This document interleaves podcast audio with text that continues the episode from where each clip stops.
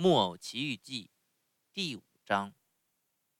这时候天开始黑了，匹诺乔猛想起他还没吃过点东西，就觉得肚子在咕噜咕噜叫，真想吃。孩子就这样，一想到吃的就越来越想吃。说真格的，几分钟功夫，想吃就变成了肚子饿，肚子越来越饿，饿得他像只饿狼，饿得他。肚子像刀绞，可怜的匹诺乔马上向壁炉扑过去。那儿有个锅子在冒热气，他打算揭开锅盖，看看里面在煮什么。谁知那锅子是画在墙上的。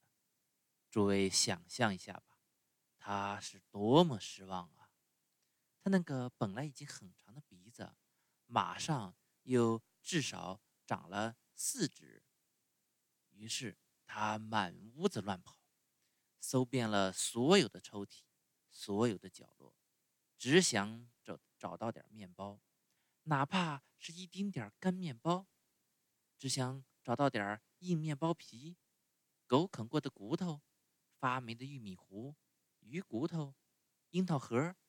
总而言之，随便找到什么可以进口的东西都好。可他什么也没找到，一丁点东西也没找到。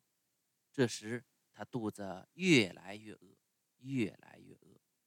可怜的匹诺乔，他除了打哈欠，就毫无办法可以让肚子好过一点儿。他打的哈欠打得那么长，每一回嘴巴都一直咧到耳朵边。打完一个哈欠，他就吐口水，只觉得胃也要吐出来了。最后，他绝望了，哭着说：“会说话的蟋蟀说的对，我错就错在不听爸爸的话，逃出了屋子。我爸爸要是在这儿，这会儿我就不会一个劲儿打哈欠，人都要打死了。哎呦，肚子饿得多难受啊！”正在这时候，他看到一堆垃圾里好像有一样东西，圆滚滚的，白花花的，完全像个鸡蛋。他一蹦就跳了过去，扑到它上面，的的确确是个鸡蛋。木偶这份高兴是只可意会无法形容的，他简直像是在做梦，一个劲儿把鸡蛋捧在手上。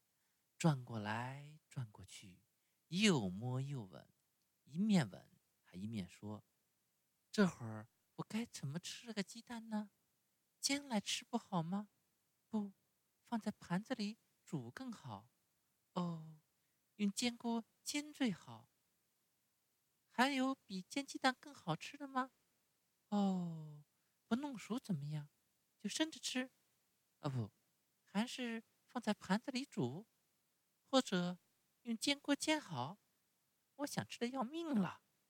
说干就干，他把煎锅放在一个烧炭的火盆上，在煎锅里，他放的不是树油，不是牛油，而是水。等到水一冒气，咔嗒，他敲破鸡蛋壳，就要把蛋倒进去。可蛋壳里倒出来的不是蛋白和。蛋黄，而是一只小鸡。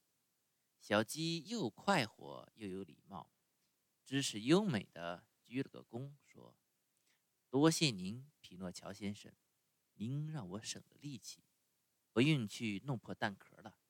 再见，祝您好，请代我问候您一家人。”他说着，拍拍翅膀，从打开的窗子飞出去，不见了。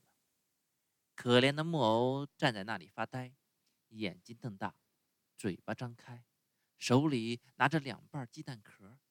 他这么愣了一阵，等到最后清醒过来，就哇哇的又哭又叫，绝望的跺脚，一面哭一面说：“嗯，还是会说话的蟋蟀说的对。如果我不从家里出去。如果我爸爸在这儿，这会儿我就不会饿得要命了。嗯，哦，肚子饿得多难受啊！肚子继续咕噜咕噜响，越响越厉害。他又不知道该怎么办才叫他不响。他觉得还是离开屋子，到隔壁村子去看看，巴望能碰到个好心人，会。施舍点面包给他吃。